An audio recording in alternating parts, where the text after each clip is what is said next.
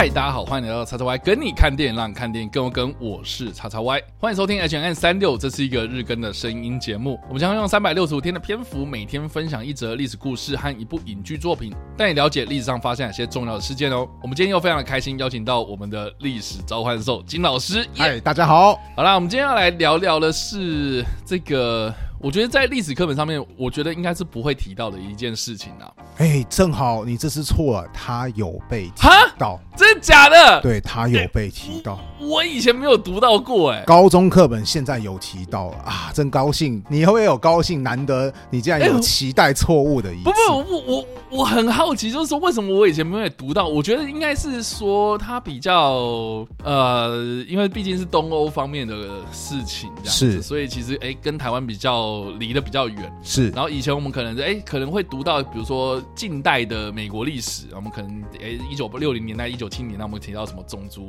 啊，或是越战啊，或是太空竞赛等等的这些东西。可是我们很少会去读到，就是东欧或是共产主义那边哦，发生了什么样微妙的变化这样。嗯，所以哎，这个是蛮让我意外的。对啊，所以课本我这么说吧，我们难得帮课本澄清一下，说大家不要都觉得说课本越改越烂，没有，就看你用什么角度。因为有的时候课本它微调，它会减少一些东西的时候，但它也新增加一些东西。可能就是叉叉叉在以前读书，他没有印象有这个历史事件，我告诉你，现在有了。对。好啊，我们今天要提到的历史事件呢，是发生在一九六八年的八月二十号，华沙公约组织它入侵了捷克斯洛伐克这个地方，这样，那就是史称所谓的布拉格之春。那这个历史事件呢，其实要提到的是，在一九五零年代末期啊，因为斯大林过世之后呢，他的接班就是赫鲁雪夫或是赫鲁晓夫这个人了。他因为提出了很多对斯大林的一些批评哦，所以就被认为是。所谓的哎，这要怎么讲？新的共产主义嘛，或者修正主义这样？对，如果在中共的史观，他们就这叫苏修主义，就是苏联你竟然修正了，这背离了共产主义的道路。对，对对对，就是所以就是引发了很多这种传统的马克思主义或者是共产主义思想的一些派系这样的质疑，这样。所以当时赫鲁雪夫他做了很多很多的。你不管是批评前朝的事情，或是他后来所作所为，然后就被。很多的这些共产阵营的国家的领导人们哦，就是有一些反弹，就对了。所以当时的一些东欧国家呢，特别是所谓的华沙公约组织的成员国们，他们之间中间啊，就是出现了一些动摇。当时的一些人民，他们就认为说，哎，既然赫鲁雪夫他觉得当时的斯大林做错了很多事情，那我们是不是有机会然后进行一些改革？所以在同属共产阵营的捷克斯洛伐克这个地方呢，有一个领导人啊，叫做安东尼。诺沃托尼哦，当时的名字很难念。安东尼诺沃托尼，他在统治期间呢，因为做了一件事情哦，就是让很多人就是觉得说，我们好像看到了一线曙光哦，就是说他恢复了很多这些在一九五零年代因为大清洗啊，就是一些清算然后牺牲者的名誉啊。所以在六零年代的时候，你就开始出现了捷克斯洛伐克他们国内的一些改革，比如说民主自由化哦，甚至是一些经济改革的一些声浪，这样，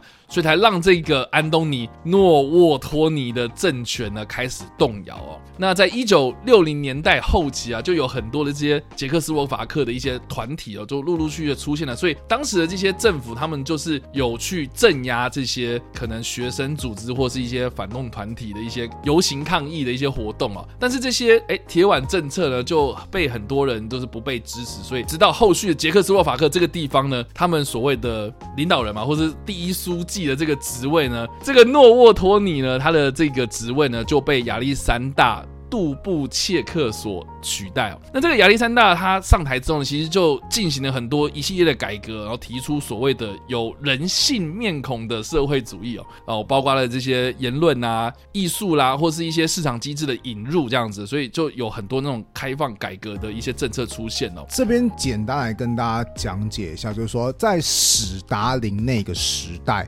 首先，第一个，他塑造个人独裁的权利，就是什么事情都要听史达林的话。他个人的，对你敢违看史达林，你就是违反了整个共产主义，反正史达林就等同于跟共产主义画上了等号。嗯，所以史达林他的权威是绝对的。唯一的不可以被质疑的，就是搞独裁嘛。第二个，史达林他其实是非常讲究说，哦，国家要积极的介入到经济，所有事情都要实施管制。或是强制你必须得接受国家的安排，当然啊，它有它的好处。先说它有它的好处，就是它竟然能够成功的度过一九二九年，就是当时全世界突然发生经济大恐慌，然后整个市场自由经济崩盘了。就只有苏联没有崩盘，为什么？因为苏联它根本不是自由经济，它是被国家给管得死死的，所以它竟然能够幸免于难。你也不能说它完全的没有贡献，可是它越发展到最后，就是史达林他。一个人说了算，所有人都没有任何的可以违反他，或是可以从事自己想去做的事情，就被管得很死了。后来赫鲁晓夫上台之后，他就说我要修正史达林他以前干的错事。那其实很多人就会想说，那我是不是终于最起码经济上，我可不可以做我自己想做的事情？为什么我一定要接受国家的？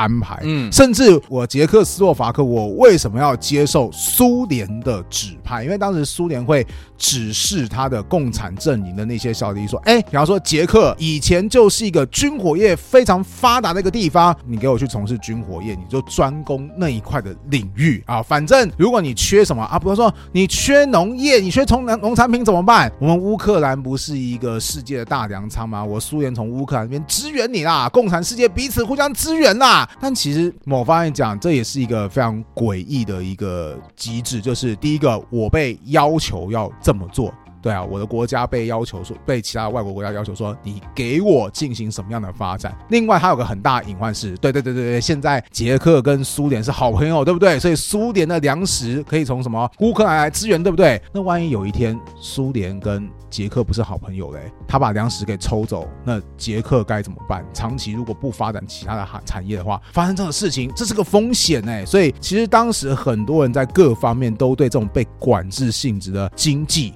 甚至是被共产主义管制言论都已经被压到受不了了。那赫鲁晓夫不是说要改革吗？我现在就要改革，所以才会出现我们刚刚讲的，就是哎，我艺术要自由化，我想要听西方音乐，我不想要再听那些什么啊社会主义啊、共产主义的那些爱国音乐啊，或是说我想要进行自由的经济，就是我们现在很习以为常，就是我们可以做些自由的小买卖，而不用被国家管说你只能做这个，你不能做那个。你能够想象吗？这个他们所谓的要争取的东西，也不过就是回到我们现在觉得习以为常的生活而已。但但当当当时却是共产世界一个非常重要的挑战信号，对啊，所以我们刚刚所提到那个亚历山大杜布切克，他上台之后呢，这些经济改革啦或者政治改革呢，就被很多人认为是所谓的布拉格之春呐。是那因为。布拉格就是他们的首都嘛，对啊，之春就是有点像是啊，我们展露了一线曙光哇，春天来了，哇，我们总我们总算度过以前经济上的寒冬了。对对对，所以其实布拉格之春呢，它就是象征着当年然后有很多人就是看到了一线曙光的那种气氛哦。而且呢，这个布拉格之春呢，也影响了邻近的，像是比如说波兰啊、东德啊这些所谓的东欧共产国家们的这种民主浪潮，这样。所以这件事情当然是苏联不乐见的啦。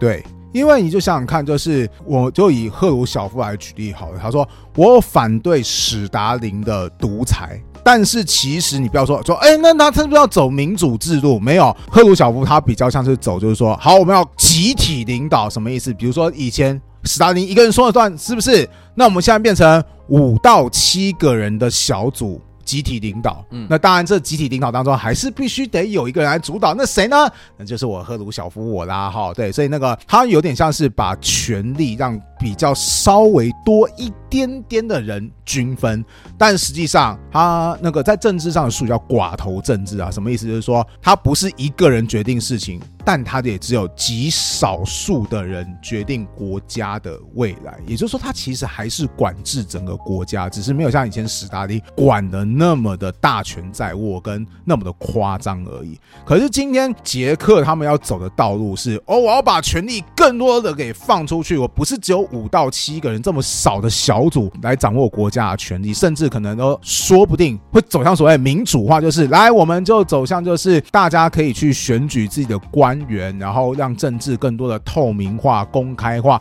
更多人去参与。哇，那如果整个共产世界的小老弟们都这么做的时候，那苏联老大哥该怎么办？他哪有什么权威？以及会不会苏联的人民会说，人家那么做感觉像好棒哦啊，我也要。哇，那对于赫鲁晓夫来讲，那当然不是不乐见的事情，就是哇，糟糕了。那个我，你说你要按照我的想法做，跟以前的做改变可以，但老兄，你的改变如今已经不是我乐见的改变了。所以后来在这个所谓的布拉格之春逐渐开始发酵影响的时候，苏联就非常非常警惕，以及决定要把这个有可能的危险给取缔掉。所以这件事情苏联不乐见嘛，所以在一九六八年的时候呢，华沙公约组织，我们大家应该都知道说，其实这个就是所谓的共产阵营呐，嗯，他们就宣告要在下半年捷克斯洛伐克的境内呢举办呢所谓的例行性的联合军演呐，嗯。啊，这个大家听到军演最近应该蛮敏感的，应该都知道说，其实军演这件事情可能最后会演变成一个军事冲突啊，这样。是。对对，所以这项军演的活动呢，不外乎就是要给捷克斯洛伐克的国民一个。呃，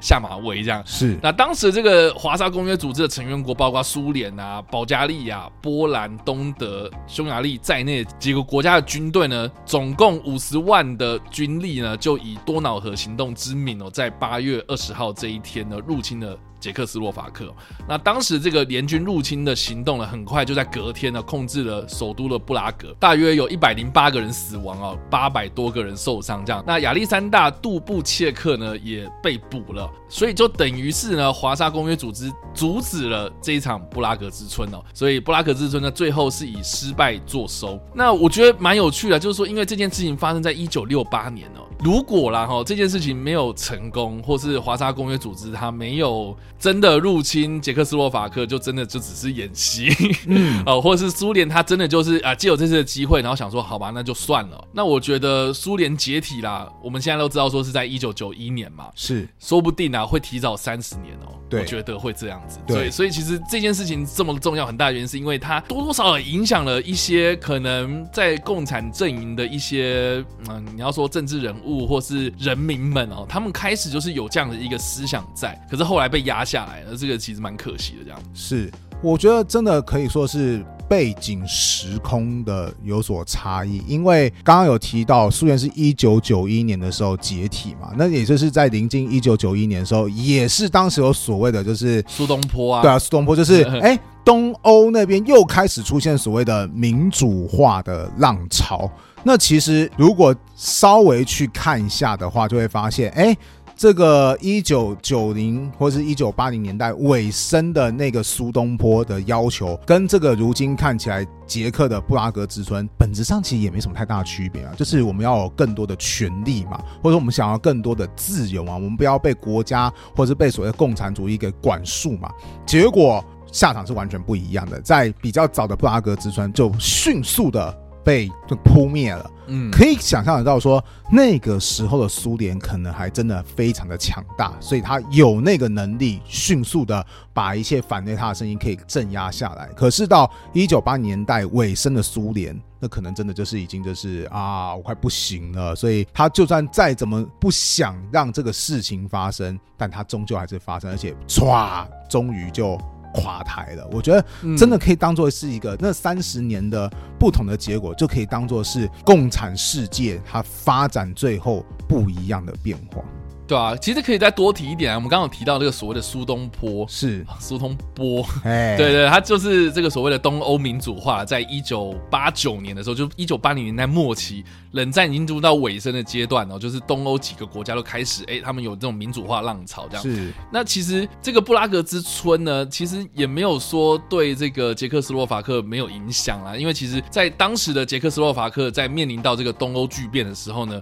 他们有另外一场革命啊，就是所谓。的天鹅绒革命是对，因为为什么叫天鹅绒？就是因为你知道天鹅绒就是那种柔软、非常非常绵密的那种欧洲丝绸啊，哦，非常平滑。所以天鹅绒革命的意思就是说呢，他们就是有虽然叫做革命，然后他们有很重大的一个政体的改变。但就像天鹅绒一样，就是非常非常柔顺的这样子给它改革过去的这样。所以意思就是说呢，捷克斯洛伐克现在是捷克跟斯洛伐克两个国家嘛，哦，虽然他们分裂这样，嗯，但是经过了天鹅绒革命之后呢，他们是没有经过暴力的革命，然后在没有经过大规模的这种冲突啊，就实现了政权的更迭这样。所以这其实有点像是说呢，这个在二十几年前发生的布拉格之春呢，是有点间接的影响到后续他们在革命上面或者在转变上面呢，诶，有学习到就是说我们不要再发生什么样的冲突，所以就让他在这个后续然后冷战结束的时候呢，哎，才没有出现到像其他国家他们可能在内部发生一些冲突这样，对对，所以哎，这其实是这个哎，我必须说捷克人或者斯洛伐克人哦，他们有学到一些历史的教训啊，是是，对吧？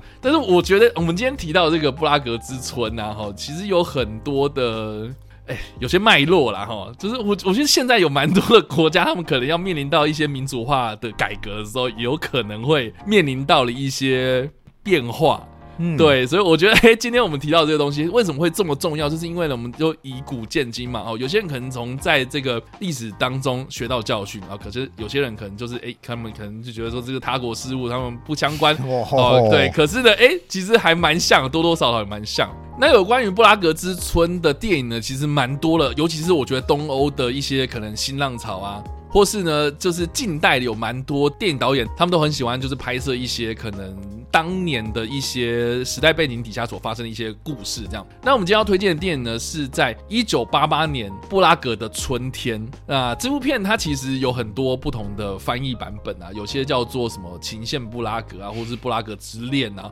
哦，但是听到布拉格的春天，基本上应该都知道说它是布拉格之春为背景的故事。这样，那这部片另外一个蛮特别，就是说呢，它是美国导演。菲利普·考夫曼所执导的电影哦。那菲利普·考夫曼是谁呢？他最近最近的一部电影呢，我们其实也有推荐过，就是《鹅毛笔》哦。他还有就是拍摄过，比如说在更早之前的《太空先锋》这部片，他就在描述水星计划的那一些太空人。然后他最最最最近期的电影呢，就是叫做《恋上海明威》哦。这部片呢是尼可基曼跟克里夫·欧文两个人啊，他们主演的片子。他主要是在描写海明威这个人，他跟他的太太，身为记者的太太，他们两个人相处的生活这样子哦，所以其实算是一个在描写人物非常非常强的一个电影导演这样。布拉格的春天这部片呢，演员是谁呢？哦，真的是大有来头啦！哦，分别是英国的丹尼尔戴路易斯，哇，就是这个影帝拿到不知道几座的这一位经典影帝然后他对上的这个女主角呢，就是来自法国的朱丽叶·碧诺许哦，一个法国影后啊，真的是非常非常厉害的一个女演员哦。他们呢，就是饰演呢，在一九六八年发生布拉格之春的布拉格这座城市的一对男女，这样。他基本上他的故事呢，就是丹。尼尔戴路易斯呢，他是饰演一个风流成性的医生啊，哈，他和他的画家情妇啊，还有妻子之间的三角恋关系，这样。就是一男两女的相处过程。然后从布拉格之春发生到苏联军队入侵镇压的这一段历史，然后他们躲避这个混乱的时期，来到了不同的地方，然后看到了人生百态这样。所以呢，哎，这个菲利普考夫曼，我刚刚有说嘛，他就是擅长描写人物跟情欲的一个导演嘛，所以这部片里面有还蛮多这种。性啊，来去对比到政治的一些，我觉得蛮有趣的这种对比，这样哦。对，那另外呢，因为这部片它的故事其实是改编自一九八四年的一本小说，叫做《生命之中不可承受之轻》呐。那这本小说我虽然没有读过啊，但是我看了蛮多资料，就是说呢，哦，这一本小说它是一个非叙事性的小说，就是说它这个故事呢，因毕竟是一男两女的故事嘛，所以它的那个写作的视角。会不断的在这个故事之中切换，这样，所以它其实很难被影像化。布拉格的春天这部片呢，被视为是这种非叙事性的小说影像化之后呢，非常非常成功的代表性作品，这样子。那当然，在这部片里面，你也可以看到，就是捷克斯洛伐克他们过去的这段历史哦，哦，甚至是透过这个性的解放哦，然后来代称当年就是他们这些人民们渴望自由啊，哦，想要就是从这个政治压迫下的这种。不停等哦，来找到这个自由的出路。我觉得其实是非常非常动人的一部作品，这样。了解。所以呢，以上呢就是我们今天所介绍的历史事件啊，就是布拉格之春，以及我们所推荐的电影《布拉格的春天》。那不知道大家在听完这个故事之后有什么样想法呢？或者你们看过这部电影呢？都欢迎在留言区外留言，或在首播落来跟我们做互动哦。当然了，如果喜欢这部影片或声音的话，也别忘按赞、追踪我们脸书粉团、订阅 YouTube 频道、IG 以及各大的声音平台，也别忘在 Apple Podcast 和 Spotify 上留下五星好评，并且利用各大的社群平台推荐和分享我们的节目，让更多人加入我们讨论哦。以上就是我们今天的 H N 三六，希望你们会喜欢。我们下次再见，拜拜。